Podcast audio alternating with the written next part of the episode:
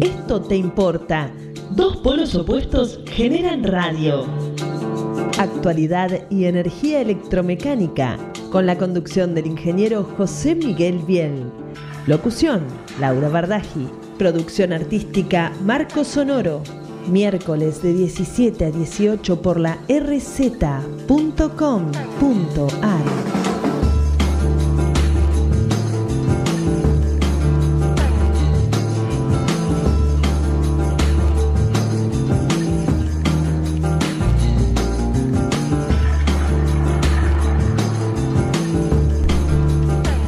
Muy buenas tardes queridos amigos, ¿cómo están todos ustedes? Espero que se encuentren bien, ya en esta tarde prácticamente en finales de año, ya en el miércoles 18 de diciembre, eh, último programa en vivo de Esto Te Importa. Posiblemente los próximos dos programas van a ser repetición de lo que se hizo durante el año, porque hubo gente que pidió algunos programas en especial. Vamos a ver las cantidades de gente que hubo pidiendo y bueno, en función de eso vamos a poder poner este, ese programa en el aire. Pero bueno, ya habíamos dicho que estamos en un gobierno democrático, estamos felices de que la democracia haya vuelto, estamos felices de la temperatura y del tiempo que estamos viviendo. Eh, bueno, mucho más con respecto a lo que sería el comentario editorial no voy a hacer. ¿Por qué? Porque le quiero dedicar mayor cantidad de tiempo al invitado que tenemos en el día de hoy, que ya lo vamos a presentar, y vamos a hacer eh, lo de costumbre, los saludos de rigor. Le damos un gran abrazo a nuestro amigo Agustín, que es el operador que nos dice pulgares arriba, que está todo ok, Marco, nuestro productor ejecutivo.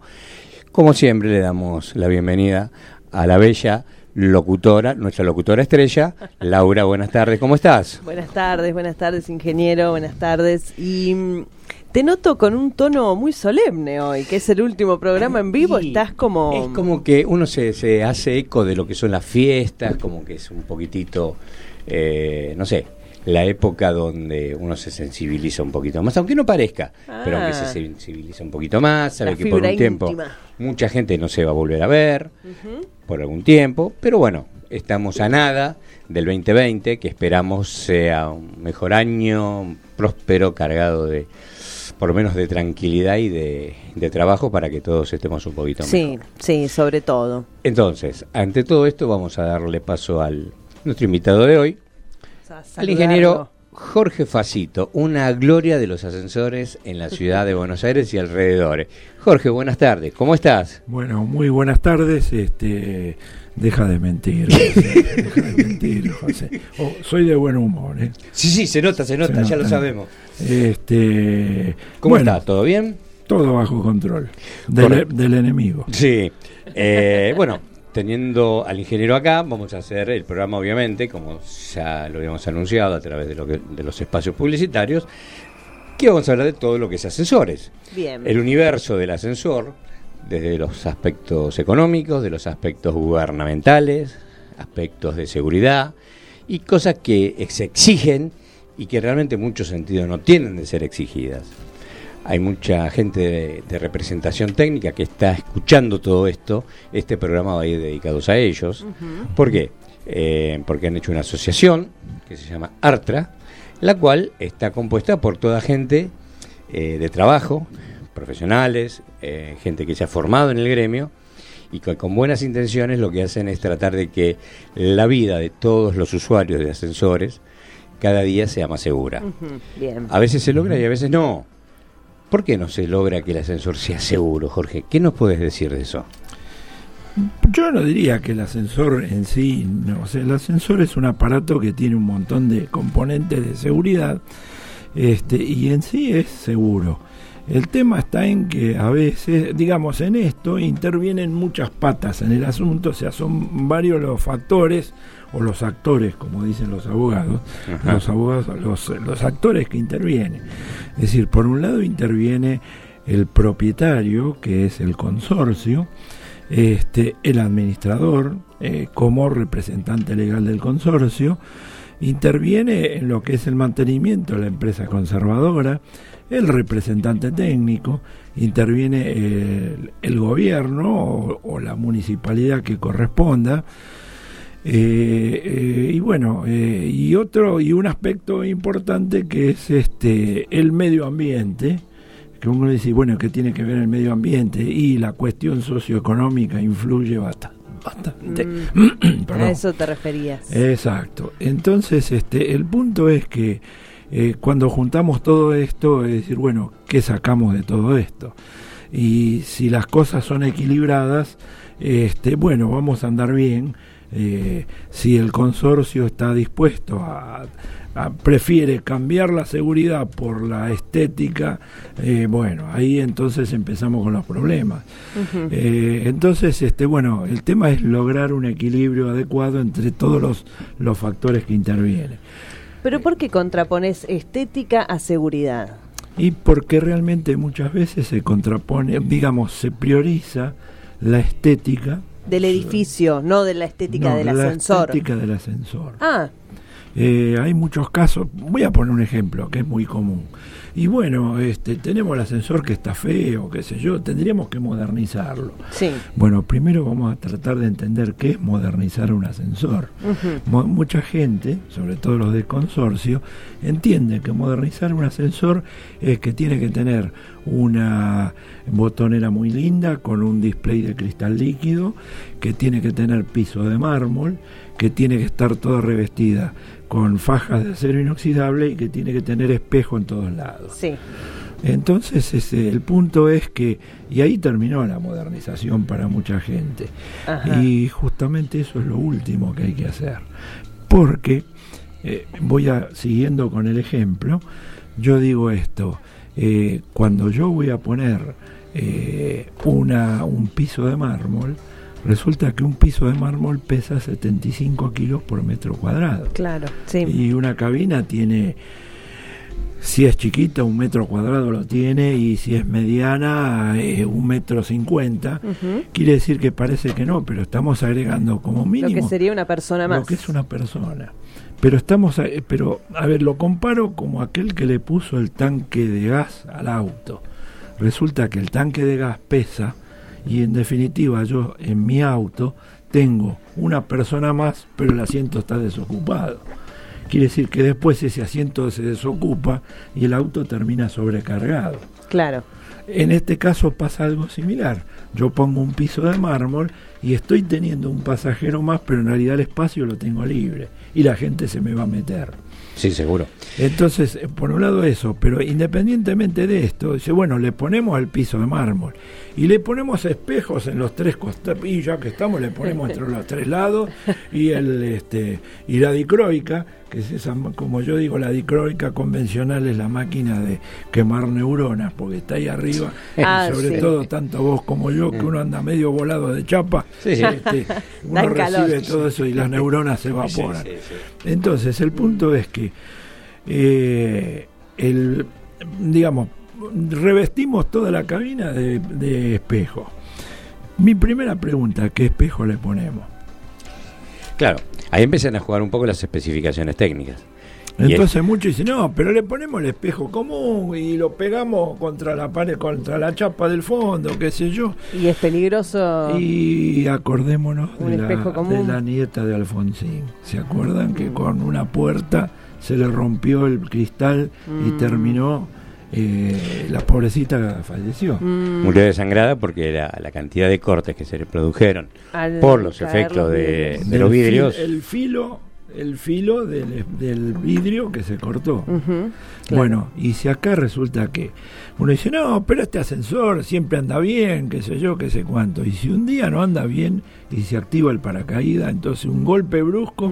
¿qué va a pasar con mi espejo pegado, mi espejo común pegado? Bueno, Sí. alguien puede aportar la solución de, y bueno, desactivemos el paracaídas. Claro, bueno, por eso. Puede pasar. O sea, para evitar que frene Claro, uno, que con claro. una frenada Sí. eh, me, me vaya para adelante, le sacamos el freno y listo. Claro. Es una solución maravillosa. Pero no, No, pero bueno. vamos Pero a terminar pasa. Están nomás. ironizando, están ironizando, pero. Pero no, es que Es para pensarlo. algunas Escuchame, ¿cuántas veces los consorcios lo que está diciendo. Jorge es que, eh, ¿qué hacemos? ¿Tenemos que cambiar los cables de acero o pintamos el edificio? Y los cables no se ven, aguantan un poquito más, pintemos. Ujú, Eh, entonces, ¿sabes? Por eso digo, se prioriza lo estético por la seguridad. Bien. Eh, si seguimos con el tema del espejo, este, ayer o antes de ayer alguien preguntó, ¿y para qué sirve el espejo? Eh, el espejo, si bien no se dijo otra cosa que por una cuestión de seguridad, yo digo el espejo es una cuestión estrictamente estética. Ah, yo creía que era para reducir la sensación de encierro. Bueno, por ejemplo, este, para los que son eh, claustrofóbicos, bueno, digamos que el espejo es como que agranda el espacio, da la sensación de que agrandar, de agrandar el espacio. Este, sí, bueno, en definitiva, ahora, eh, ¿qué espejo le pongo? Vuelvo sobre la pregunta. Entonces, este, yo le pondría un espejo cristal de seguridad inastillable. No inastillable es. sí, sí, astillable, astillable. exacto. Eh, de 3 más 3. 3 más 3, ¿qué quiere decir? Que son dos láminas de vidrio, de cristal, uno de ellos espejado, obviamente, y en el medio hay un film de plástico. Entonces, ese film plástico evita, como está pegado a ambos, a ambas caras, evita que, el cristal se salga del lugar. Es como, como digamos así, el parabrisas de un vehículo. Yo golpeo el parabrisas, se rompe, pero queda Pero no estalla, claro. Queda o queda más o menos contenida. claro, claro. Entonces, como si una este, red. Bueno, pero el tema está en que el costo de ese cristal es diferente. Sí, eso tiene un costo importante. Este, por un lado eso, y bueno, eh, por otro lado, pero digamos, si vamos un poco más atrás, bueno, fenómeno, vamos a, hacer una mejora estética a la cabina. Entonces, tenemos que razonar de esta manera. Los kilos que yo tengo en la cabina, o sea, el peso que tiene el contrapeso, me sirve para igualar la mitad de la carga en personas que yo voy a poner. Ahora, si yo le aumento con el mármol, con los espejos, con esto y con el otro, el peso de la cabina, yo necesito, es imperioso que le ponga la misma cantidad de kilos al contrapeso. Claro. Ahora. Hay una variable que hay que tener en cuenta ahí, que está en la sala de máquinas y que el ingeniero va a explicar que es la carga estática. Bueno, no, espera, todavía no llegamos a eso. Espera, estoy todavía un, un paso antes. Bien. Eh, el contrapeso me permite agregar, eh, no sé, 150, 200 kilos. En una de esas tengo un contrapeso chiquitito y ya está lleno y no me admite más carga. Ha ocurrido un caso en que el consorcio se cortó solo este, y le puso el piso de mármol, los espejos, una hermosura. Pero resulta que se quejaba la empresa conservadora que el ascensor se le pasaba abajo, se le pasaba abajo. Y mire, señora, es lógico que se le pase abajo, porque esto no, el contrapeso no tiene lugar para poner más peso. Y entonces, bueno, ¿y cuál es la solución? Sacar peso.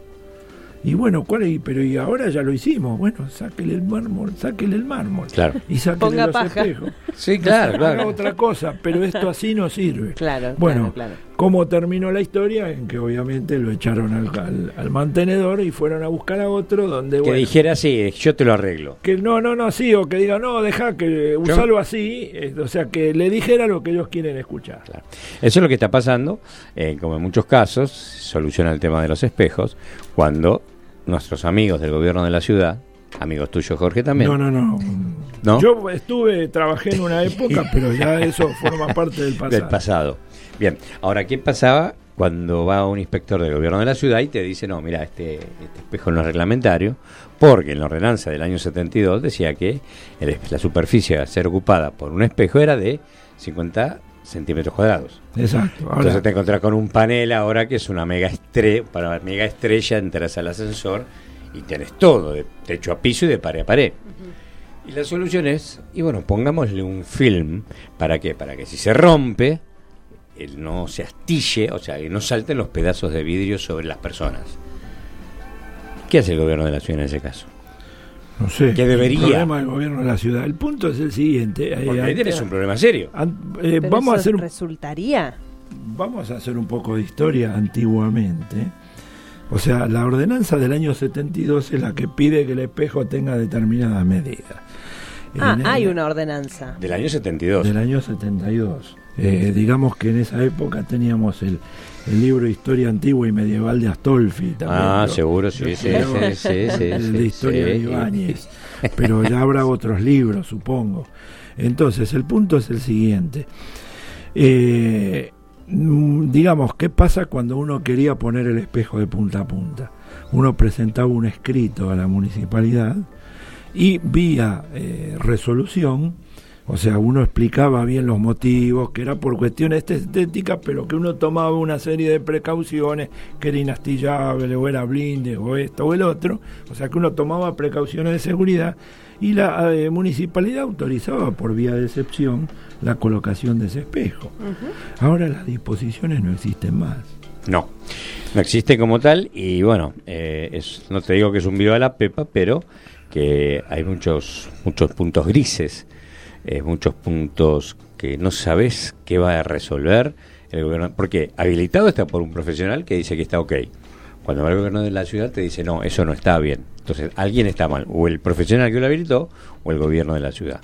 Hay mucha tecnología nueva, ¿sí? Esa tecnología nueva no está todavía, ¿cómo vamos a decirla? Homologada, no, está consensuada, no está aceptada, no está aprobada, llamala como vos quieras, no está. Y ahí está el problema, porque hay muchos equipos de esas características que están funcionando. Eh, Tenemos los ascensores en cabina. Sin sala de máquina. perdón, sin, cabina. Este, Te imaginas la gente bajando por los cables de acero. pero, pero por lo menos que tenga piso. Sí, algo, ¿viste? Donde agarrarte. Perdón, ascensores y sala de máquina. Ese es el directo al sótano. Sí, ese es el rápido. No, el, el punto es el siguiente. Acá hay, acá hay, bueno, si vamos a hablar de ese tema, es un tema para desarrollar largamente. el, está asociado al tema de las seguridades. Eh, el punto es, este, por un lado, se está usando una reglamentación que es del año 72. Claro. Primer punto. Ahora dice, no, pero ahora salió una nueva. Bueno, con la nueva la empeoraron, porque lo que ah. hicieron fue copiar cosas del año 72, las copiaron mal y, digamos, y empiojaron, sí, sí, valga la expresión, empiojaron las cosas. Voy, doy un ejemplo eh, incorporaron el estudio de tráfico. Cuando incorporan el estudio de tráfico, aquel que tiene una breve idea de cómo se hace un estudio de tráfico, se hace, se hace una estimación estadística de la cantidad de personas que van a viajar en un determinado tiempo. O sea, ese ascensor que yo propongo, ¿qué cantidad de personas me permite movilizar?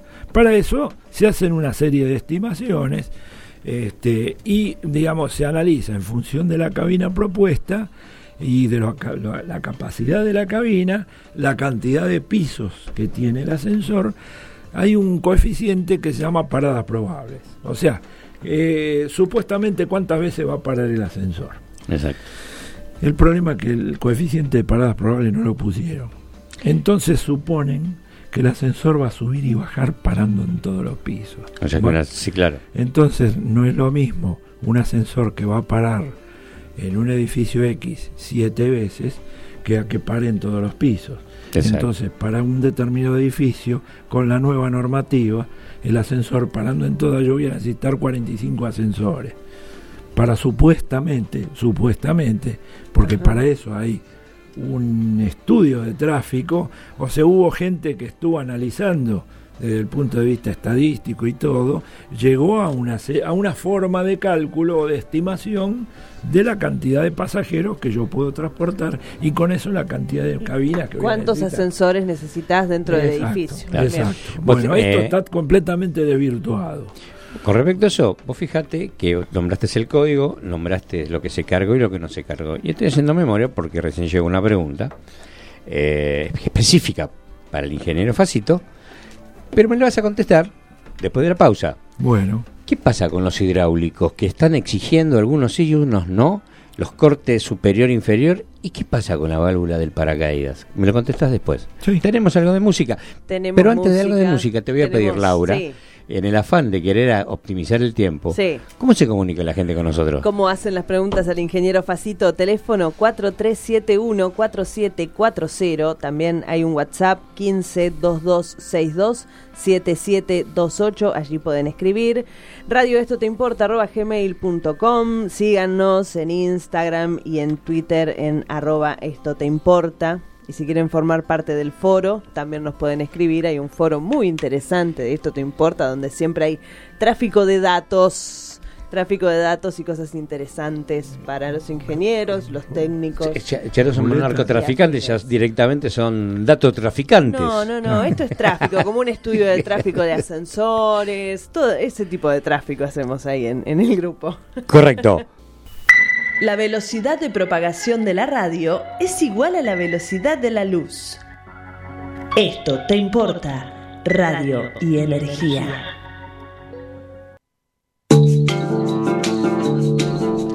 Bueno, queridos amigos, nuevamente estamos con ustedes después de haber escuchado este tema de jazz que nos ha traído y deleitado Laura.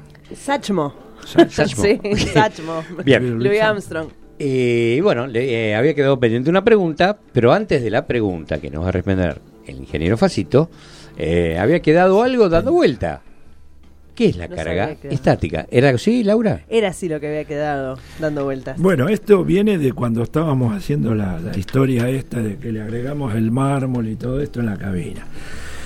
Eh, el tema es, este, yo estoy agregando, yo tengo la cabina que tiene un cierto peso, más la cantidad de carga que voy a poner en personas, tengo de un lado colgando de una punta del cable.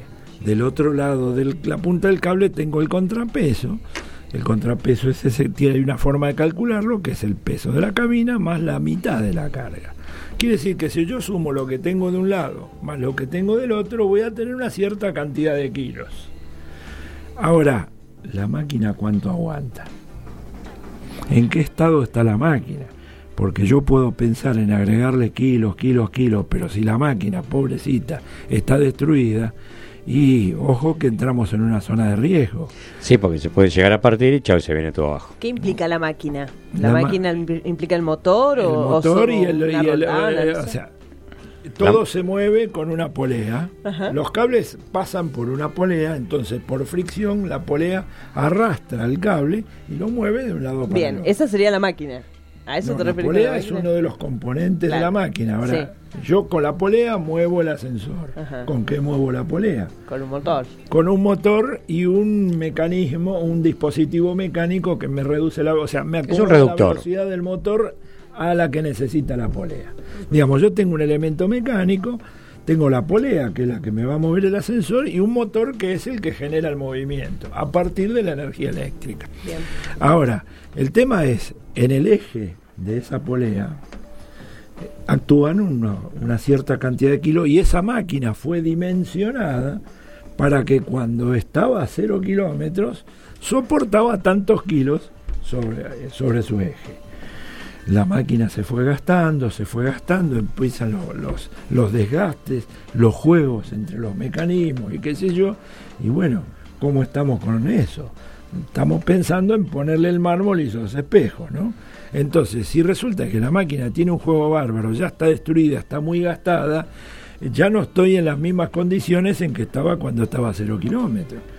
Me- Pero no es cuestión de meter el mármol y qué sé yo, primero hay que ir allá arriba y mirar cómo están las cosas. Claro. Sí, por supuesto. O sea, eh, nos guste o no nos guste, el tiempo pasa para todos. No solamente para las personas humanas, sino también para los elementos y sobre todo este tipo de equipos que están sometidos a rotación.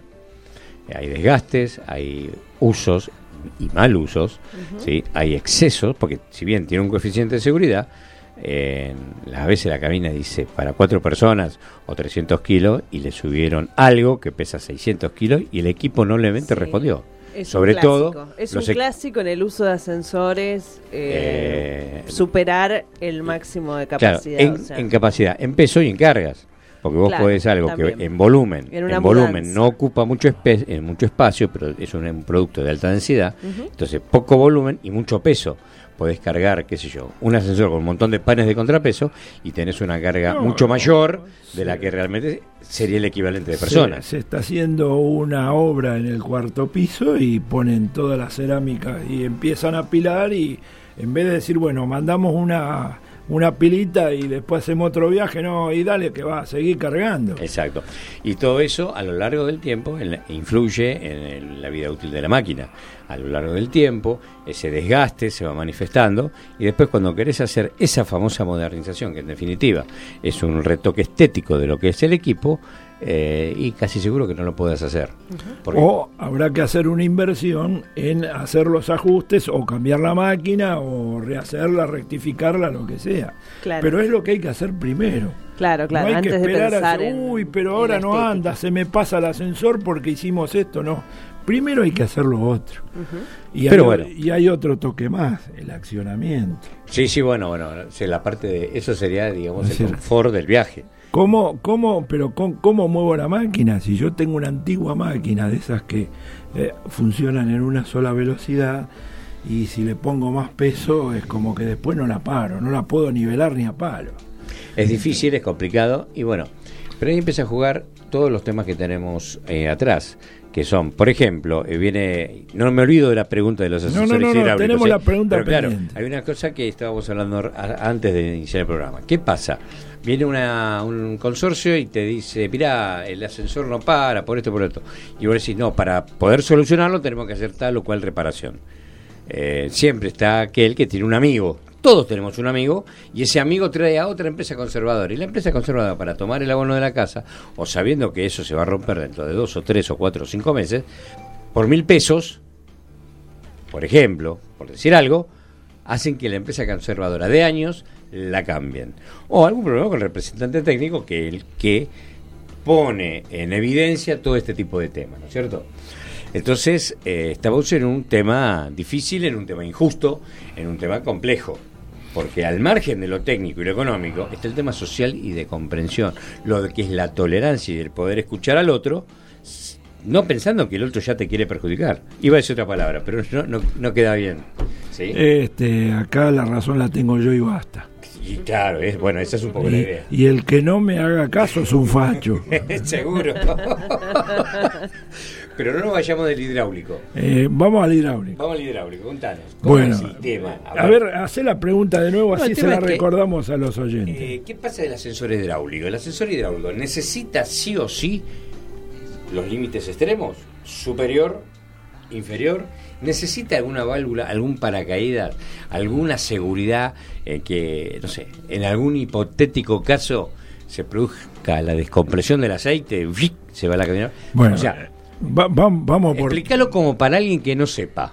Bueno, la historia es así. Un ascensor hidráulico es un aparato que utiliza la fuerza hidráulica para poder hacer, para poder subir la cabina. Correcto. Para bajar, aprovechamos la gravedad. O sea que, eh, digamos, hacemos fuerza para levantarlo y para bajarlo lo único que hacemos, abrimos la canillita para que vuelva el líquido de nuevo al, tanque, al recipiente de eh, ¿cómo se llama?, del depósito. El punto es el siguiente. Eh, yo tengo, eh, o sea, todo esto viene por la inspección coordinada, que está muy mal llamada coordinada, porque no se coordina, se impone. Claro, ellos definen, no, no, no, es que los defiendo, pero se dice que es coordinada por el simple hecho que los tipos te dicen, tal día a tal hora estoy, tal día a tal hora tenés que estar, entonces coordinamos que estamos. No es, eso es imponer. Eh, claro. Eh, normal, antiguamente, cuando eh, la municipalidad funcionaba, cuando funcionaba la división elevadores en el mercado del Plata, estoy hablando hace muchos años atrás, en los 70, por ahí, la inspección era o sea, se, convenía entre el inspector y el representante de la empresa instaladora bueno, se ponían de acuerdo, inclusive no solo que se ponían de acuerdo, sino que se aprovechaba la salida a calle de ese día para eh, hacer varias inspecciones. Entonces, la empresa este, a veces disponía de algún vehículo y dice, bueno, mira, vamos a aprovechar el día y arrancamos a la mañana temprano y vamos a hacer esto, esto, esto, esto, esto, esto y esto. Y con la misma empresa que ya disponía la gente, se aprovechaban y se hacían 6, 7 inspecciones. Eso era coordinar, porque nos poníamos de acuerdo en cuándo la hacíamos, con dónde nos encontrábamos, a qué hora y qué es lo que íbamos a hacer. Entonces eso de que a mí me digan hoy que eh, usted tiene una coordinada para tal día, no, usted tiene una impuesta para tal día. Porque ¿qué pasa si ese día eh, la empresa tiene, no, tengo médico o directamente es el día, mire, discúlpeme, pero es el día del metalúrgico, el 7 de septiembre no, es el día del metalúrgico y bueno, ¿qué pasa si me ponen una coordinada, una coordinada entre comillas el día 7 de septiembre? Y vamos a estar difícil para hacerlo. ¿Me explico? Yo no tengo gente, entonces, bueno, le voy a ir ahí y dice, mire, no ¿y por qué no trajo la gente? ¿Y por qué hoy es el día del metalúrgico? ¿Ustedes el día del municipal trabajan? No, sería no hay coordinada. Dice, ah, no hay coordinada. Bueno, entonces, este, o sea que en realidad ya, ya arrancamos mal, porque hay que tratar de que las, cuando las cosas se ponen de común acuerdo, se resuelve mucho más rápido y la cosa funciona más fácil. Ahora esto de que sí, una aquí, otra allá, que la coordinada, que tal día, inclusive hasta yo mismo al preparar un, a ir a revisar, qué sé yo, me encuentro con algún inconveniente, lo cual necesito resolverlo y no tengo tiempo. Este, entonces a veces las coordinadas no son tan, no hay, no son a, un tiempo prudencial como para poder ir a chequear y resolver algún problema. Entonces hay que ir dos veces. Entonces por querer hacerlo rápido terminamos yendo dos veces.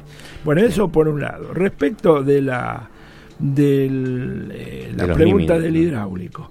Eh, estábamos hablando, digamos, por norma el hidráulico necesita un espacio encima de la cabina y un espacio debajo de la cabina para que quepa una persona. Digamos, inclusive eso lo dicen las normas IRAM, las normas en europeas, este, y que es necesario disponer de un espacio como para que quepa una persona agachada.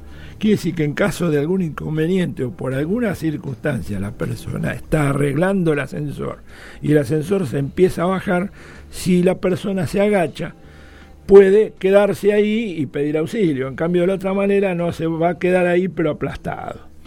Eh, lo mismo pasa del lado de arriba.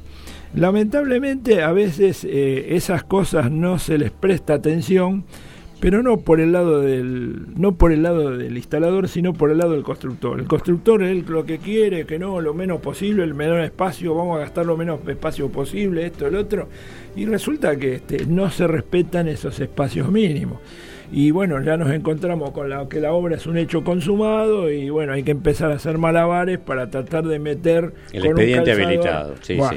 Eso, pero dejémoslo eso de lado. Eh, digamos que el ascensor necesita un cierto espacio de sobre recorrido. Los hidráulicos, es decir, en un ascensor común de cables, por un lado está el efecto de los cables, el estiramiento de los cables y todo eso, y necesita una cierta sobrecarrera, porque yo, al venir en velocidad, necesito frenarlo. No es que llega ahí y, digamos, tiene una aceleración infinita y ahí para.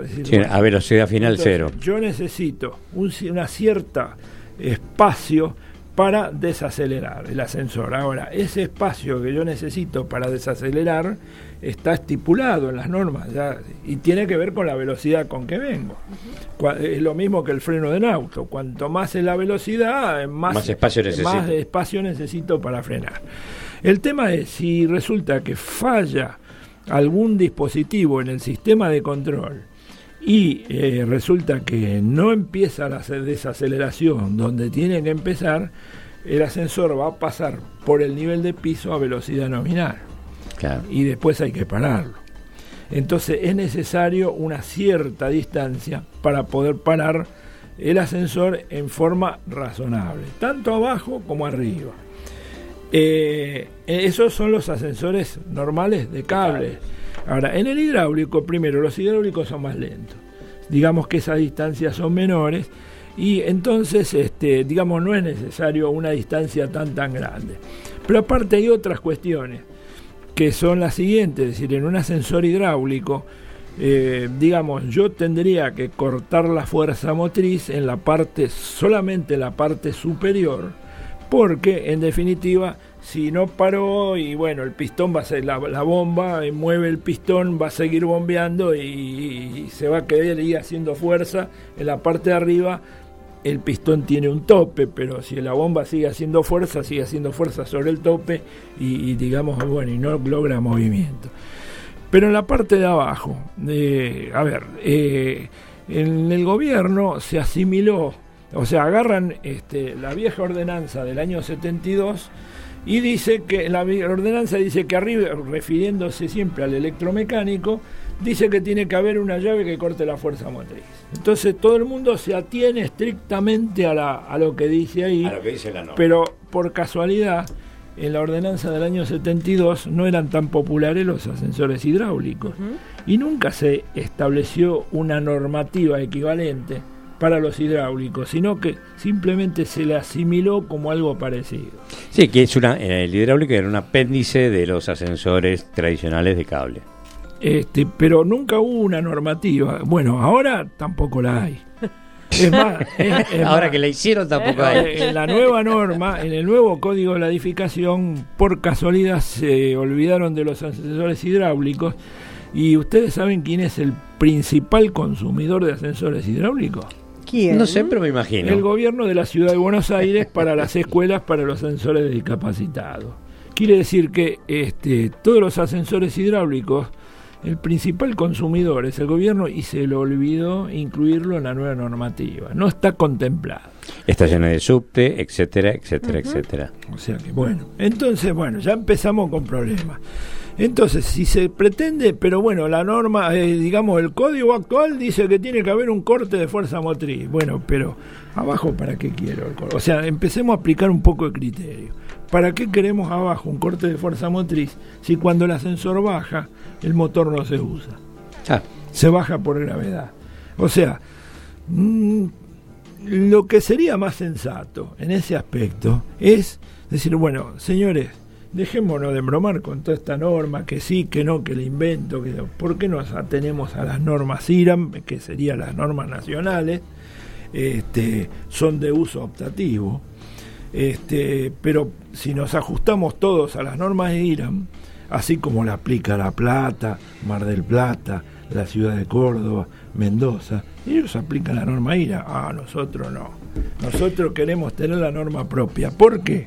porque hubo algún, algún iluminado que lo que dijo es que eh, una norma tiene que ser, o sea, la norma ILAN hay que comprarla. Ah, mira. Entonces, resultado, alguien dijo que la, la, la, reglamentación tiene que ser una, un elemento de uso público. Ajá. En todo el mundo se compra, todas las normas se compran. Y no cuestan tanto. Estamos hablando, a ver, hoy, si pensamos en que una norma eh, que estamos aplicando a, una empresa que está, digamos, trabajando con ascensores nuevos, que pone, cuánto, a ver, decime un número, ¿cuántos ascensores querés instalar por mes? 40. Vos eh, instalás 40 ascensores por mes. Decime, si yo te digo que la norma cuesta 4 mil pesos, ¿vos crees que no se amortiza? Claro que sí, pero aparte de lo que, eh, hay una lógica que también nos debe asistir, que es la siguiente. ¿La norma para qué nos sirve? Para decirnos cómo y qué materiales utilizar y cómo lo debemos instalar. Si nosotros hacemos todos esos pasos bien, lo más probable es que el accidente no ocurra. Exacto. Exacto. Entonces, no estamos invirtiendo en una norma para darle el gusto al jefe de turno del gobierno de la ciudad. Estamos comprando una norma para hacer un trabajo bien hecho como corresponde. Porque para eso hubo un montón de tipos que se pasaron un montón de horas en una mesa escribiéndola y aparte analizando ya accidentes que hubo, corrigiéndola, mejorándola, pero aparte de eso... Pero no empeorándola. Eh, pero aparte de eso, aparte de eso, el punto es el siguiente. Eh, una norma tendrá una validez nacional, que en definitiva la norma de acá es una copia de, o sea, sigue prácticamente los mismos lineamientos de la normativa europea. Quiere decir que si yo fabrico algo acá, de acuerdo a la norma europea, no solo que lo puedo instalar en cualquier lugar del país, porque al fin y al cabo la norma va a ser la misma. Entonces yo puedo fabricar un ascensor que se puede instalar en Rosario, en Córdoba, en Jujuy, en Santa Cruz, en donde sea, porque en definitiva lo estoy haciendo de acuerdo a la norma. Claro. No, no, estoy haciéndolo de acuerdo, porque si no tendría que ser uno para la Municipalidad de Buenos Aires, otro para la Municipalidad de Salta. Sería un manicomio total. Bueno, una de las cosas que se está persiguiendo es la regularización de las ordenanzas para sacar una ley a nivel nacional. A nivel nacional, la ley de transporte vertical. Claro. Ojo, estamos con el tema eléctrico también, yo estoy en ese tema también, pero bueno, al margen de eso, el, el tema es que cada provincia deberá ajustarlo según sus condiciones geográficas. Sí, no es lo mismo un ascensor en Catamarca que un ascensor en Chubut, eso está claro. Pero los lineamientos generales, los tenés que respetar a rajatabla. No, acá eh, se hizo una reglamentación específica. Claro. El, el tema es que... Aparte hay otra cosa. Cuando se hace una normativa, el caso del código de la edificación, la tiene que aprobar el, eh, digamos, todos los legisladores, que lo de la posición de este que dice blanco, no, yo digo negro, de puro contrera nomás, pero y siete dice negro, no, pero yo digo violeta y qué sé yo. Una norma es una norma, adoptamos la norma. Y se terminó la norma tiene procesos de eh, revisión periódica. Quiere decir que a medida que va evolucionando la tecnología, se va incorporando a la, a la norma general las nuevas tecnologías y las nuevas recomendaciones. Entonces, si yo digo, yo para la ciudad de Buenos Aires adopto la norma IRA, no tengo que, ya después no tengo que pensar más ni en legisladores que no entienden del tema, porque obviamente no es lo suyo, ni qué sé yo, y traemos asesores y esto, y se reúne, y entonces ahora si la vez pasada dije blanco, ahora voy a decir negro, y todas esas historias políticas que en definitiva técnicamente nadie sabe nada, pero yo por la duda me opongo, ¿no? Y pero todos usan el ascensor. Exacto. Entonces, este, eh, bueno, ¿por qué no adoptamos? Este, bueno, no, no la adoptamos, vamos a hacer la nuestra. Entonces no se adopta la norma IRAM, este, porque hay que pagarla, pero resulta que en la normativa del gobierno de la ciudad sale un punto en que eh, hay una empresa que usa un producto exclusivo y entonces este, resulta que, claro, ese producto exclusivo queda fuera de la norma. Entonces, para que pueda ser aceptado el producto exclusivo, hacen referencia a la norma ANSI, que es la norma americana. Que por casualidad, si la norma IRAN cuesta 4, la norma americana comprarla cuesta 10. Entonces, ¿en qué quedamos? No tomamos una porque cuesta 4, pero hacemos referencia a otra que, sale 10. ¿Y yo cómo hago, cómo hago para consultarla? O sea, es todo un matete, así es imposible trabajar. ¿no? Por eso, como estamos pasados en tiempo y tendremos que pedir música, eh, no pedimos música, vamos a seguir con el tema porque se nos va el tiempo. Jorge, está el representante técnico hoy. ¿Está cuidado? ¿Está cubierto? ¿Cómo es el, desempeño eh, profesional? Yo lo, digamos, bueno, el, representante técnico es una figura, eh, eh, digamos, yo creo importante. es la persona que en realidad, yo siempre digo, el representante técnico debe ser visto como la persona que cuida las espaldas de la empresa. Sí. Este, porque en definitiva es el que ve las cosas, es el que analiza, el que va in situ y va viendo y si los cables se están deteriorando es el que va haciendo el seguimiento de cómo va evolucionando el deterioro, etcétera, etcétera, etcétera. Pero lamentablemente yo creo que todo esto cayó eh, en cayó en desgracia por todas las partes. Eh, por todas las partes significa por muchas razones. No, no, o sea, por un lado yo recuerdo, trabajé una vez en una empresa e hice el trabajo de representante técnico y una vez escuché al encargado que decía a un propietario, y bueno, pero ¿sabe lo que pasa? Que vio con la reglamentación el representante técnico es un mal necesario. Eh, sí. Y bueno, hay gente que tiene pocos escrúpulos y lo único que ve es el signo peso y resulta que el representante técnico significa un gasto. Bueno, Sí, es, eh, el concepto de costo que es un gasto, probá con la ignorancia, decía uno. Exacto, sí. Vas a ver que te va a salir más caro. Mucho más caro. Por, un lado eso, perdóname. quiero poner las otras patas. Dale. Eh, si somos sinceros, este, por el lado de los representantes técnicos este, también se relajó la cosa y yo creo que en muchos casos y por razones económicas no se hace el trabajo que se debe hacer. Como tal, como debería hacerse. Exacto. O sea, eh, digamos, está la empresa relajada que lo ve al representante técnico como una cosa inútil. Está el representante técnico relajado que lo único que hace es un, como digo yo, un cazador de remito firmado, o sea que va, se queda, se fuma un cigarrillo en la sala de máquina y después le dice al encargado que le firme el remito. Ojo, no son todos, ¿eh? hay mucha gente que trabaja bien, no generalicemos pero que los hay, los hay, vamos a ser sinceros. Y también está la otra cuestión, la cuestión del costo del abono, que no, que qué sé yo, que no se puede, claro, entonces como no se puede aumentar el abono, no le podemos dar una, un honorario adecuado al profesional. Bueno, ¿cómo salimos de esto? Y no sé, este, el tema es el costo del abono. Claro, el costo del abono que decíamos antes, por ahí si conseguís un representante más económico y conseguimos un técnico más económico, podemos sostener el abono para que no se vea afectado mi nivel de ingreso. Eh, pero sí se va a ver afectado tu nivel de trabajo, tu nivel de seguridad. Un representante técnico se supone que está en condiciones de poder explicar a un consorcio qué es lo que está pasando, está en condiciones de poder hablar con un administrador y eso a la empresa le redunda en qué? En un beneficio. ¿Pero por qué en un beneficio?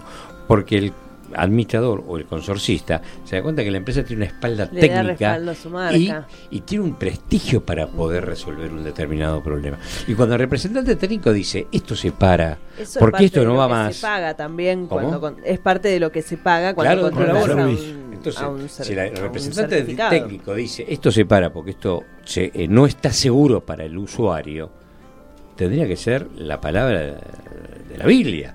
Esto se pone Claro, claro, claro. qué se hace en esos casos? Nos llaman al mecánico de la vuelta. Claro, que, tiene un amigo que, una llave cruz. Y, ahí. A Carlito. Claro. Vos tenés experiencias de ese tipo de cosas. Te han cambiado empresas conservadoras por dos pesos, por la simple razón de que el representante técnico, ¿qué hizo? Para un equipo. ¿Y por qué lo paró? Porque a su buen juicio y criterio, ese equipo no está para funcionar. Y resulta que aparece el dueño de la empresa, no, pero después el administrador me, se enoja y me echa, ¿cómo lo vas a parar el ascensor? ¿Vos estás loco? Claro, Yo conozco gente que dice así, no, no lo pares, no, porque el administrador después nos echa, mm. qué sé yo, qué sé cuánto. Claro, eh, me gustaría... Eh, o sea, perdón, ¿me entendés por qué te digo que se empieza a relajar de todos lados el asunto? Sí, hoy o sea, se puede interpretar como que la figura de la empresa, el representante técnico, el administrador, es algo para que funcione legalmente la cosa. Técnicamente es otra historia. Y de seguridad es otra historia. Pero legalmente estamos cumplidos. Tenemos la empresa, sí. ¿La empresa sirve o no sirve? No importa. ¿Tiene representante técnico? Sí. El tipo capaz que no sabe hacerlo con un vaso. No quiero atacar a nadie en particular. pero puede pasar que el tipo le quiera, mira, a partir de ahora. No, vení, pibe, vos me ponés la firma, quédate tranquilo. Por más que, tenga lo que, que sea una persona que eh, haya estudiado y todo ese tipo de cosas. Necesitas una experiencia, una formación, porque vos eh, tenés la vida de la gente en tus manos. Y tenés la responsabilidad penal. Aparte. Por eso, eh, son muchas las patas relajadas que solamente hacen cumplir la figura legal pero atrás de la figura legal está todo, todo el andamiaje técnico para que funcione. Lo realmente importante. Claro. Entonces, ante esa situación, bueno, vos te das cuenta que hay eh, un mal, no mal manejo, sino hay un, desorden, un desorden, hay una confusión, hay una cosa extraña con la que nos estamos manejando. ¿Vos lo ves así? Sí, totalmente. Escúchame, y cuando te ha pasado, cuando alguien dijo, no, mira, eh, porque a todos nos ha pasado acá en el código de edificación, porque hay consorcistas que te vienen a discutir con el código. ¿Sí? Y que te digan, no, mira, acá de esto que estás diciendo vos, no dice nada. Entonces, si acá no dice nada, no sirve. Ah. ¿Te pasa? ¿Te pasa? Cuando vos, por ejemplo, hablas de, los pasamanos o del sintetizador de voz, que se, o sea, no está escrito, pero se, tiene que poner está escrito, eh, es, a ver, el tema, el tema es, este, lo que vos decís eh, me hace acordar a, yo siempre digo que a veces algunos creen que las cosas se resuelven, o sea que una carta documento me va a arreglar el ascensor. y la carta documento es un papel. Es una intimación. Pero dice, bueno, usted quiere que le arregle el ascensor. Si usted no me acepta el presupuesto, ¿yo qué quiere que le haga? Este, o sea que hay otras cuestiones. Entonces mucha gente cree que con una intimación se resuelve el problema y hay otros que es peor todavía. Otros consorcistas creen que ah, me hace mucho ruido, yo hago una denuncia a la municipalidad. Eso es lo mismo que si siento olor, voy a y denuncio a Metrogas y bueno, después no nos después no nos sorprendamos que tenemos que salir a comprar una rayita eléctrica o algo eléctrica porque nos cortaron todo el gas. Y no sabemos este, cuándo va a volver. Y no sabemos cuándo va a volver o va a volver cuando el del quinto que no tiene un mango quiere eh, termine de hacer la instalación y designe un gasista matriculado y el tipo no tiene plata o no tiene o no quiere. Sí, sí, Entonces, bueno, eh, a lo que yo voy es a que eh, la historia es bastante compleja, es bastante compleja y todo parte del dinero. ¿Y vos pensás que en algún momento eso va a cambiar? ¿Vos No, pensás que se va a mejorar? Vamos para atrás. Estás viendo no. para atrás, ¿no? No, o sea, a ver, pero- eh, a ver, la vez pasada yo hice unas charlas, hice una charla el anteaño, En Córdoba. el, el año no en Tucumán y Ah. este año en Córdoba, para los administradores. Y resulta que a veces eh, vamos a hablar de plata, vamos a hablar del tema del abono, que Sí, es sí. La, la madre, de, como decía mi, mi abuela, la madre del borrego, ¿no? Es el punto de partida. Entonces la gente de golpe a veces cree que hay que buscar, no, bueno, pero a ver si nos podemos, a ver, administrador, vaya y busque a ver si hay un servi más barato, porque este nos está cobrando, qué sé yo, 4.500 pesos, y ahí me dijeron que hay un abono por 2.000, 2.600 pesos. El otro día, yendo a ver un departamento para mi hijo, este, justamente estaba las expensas arriba de la mesa, que yo me fijo, 2.300 pesos el abono de un ascensor. Claro. A ver, si a 2.300 pesos le sacamos IVA, ingresos brutos y, todo, y ganancia y todo eso que puede ser por una empresa, pongamos un 35%, con lo que nos queda, ¿qué se puede hacer? Nada, No. nada. Entonces, fenómeno, estamos todos contentos, tenemos un abono baratísimo, pero no hace nada. O sea, en el fondo estoy pagando muy caro que me hagan nada. Claro. Es una, la nada demasiado cara. Exacto, y lo que es peor, eh, eh, estamos hablando de, de- de un ascensor donde yo subo y bajo. Sí, Cuando sí, sí. yo a- al auto mío seguro que no me porque viene el tipo del freno, ah no, pero yo lo llevo al concesionario oficial Claro, porque hay que me ponga las pastillas de la Ferrari. Este, tengo un auto más barato, pero que me ponga si es posible las pastillas de la Ferrari, esto y lo otro. Ahí sí que le pongo plata. Y. Y al final, de- y tengo entre el auto y el ascensor una gran diferencia. El auto va apoyado en la tierra Y el ascensor va- y el ascensor, es- o sea, Sí. la gravedad actúa sosteniéndolo. Pero los dos igual. Uno lo No, y no, el otro- pero en el caso del ascensor la gravedad hace que se me caiga y yo voy encima. Seguro. Ojo, Vos o tus nietos o tus hijos o quien nietos sea. todavía no, pero bueno, ya llegarán. Estamos en el último programa del año, estamos hablando con el ingeniero eh, Jorge Facito, muy rica la charla como siempre. Eh, el año lo abrimos contigo, el año lo estamos cerrando contigo. Bueno, Vamos a ver qué pasa en el 2020. Lo único que nos queda decir, Laura, Agustín, Marco, el ingeniero presente, un feliz 2020, exactamente. una Gracias. feliz Navidad y que bueno, que el año que viene eh, tratemos que esto sea un poquito mejor de lo que fue este año, que todos contribuyamos a que el 2020 sea mejor de lo que fue el 2019. Bueno, muy bien. Y creo que nada más. Laura, gracias por tu año. Agustín, Jorge por haber venido. Marco por haber hecho Gracias. los trabajos de edición. Gracias, ingeniero. Ha sido Y- un gran año de trabajo. ¿Quieres decir algo? Los si micrófonos se puede son prevenir, tuyos. no es un accidente. Esto te Exacto. importa. Esto, Chau. esto me interesa. Ingeniero, gracias por estar. Y bueno, al ingeniero le interesa, a él no le importa, A pero ver, le interesa. yo lo que joven. quiero que por favor, todo- porque- todo- todos los oyentes cuando me escuchen decir esto me interesa, quiere decir esto me importa. Le hace. Porque léase, porque tengo una confusión mental y dejo pagando a todo el mundo con eso. Si yo digo me interesa, quiere decir me importa, y Importa. viceversa. Gracias, feliz año. Felicidades para todos. Chau. Esto fue Esto te importa. Auspicio Biel Ingeniería, servicios electromecánicos 43811044, info arroba biel-ingeniería.com.ar. Te esperamos el próximo miércoles a las 17 en la RZ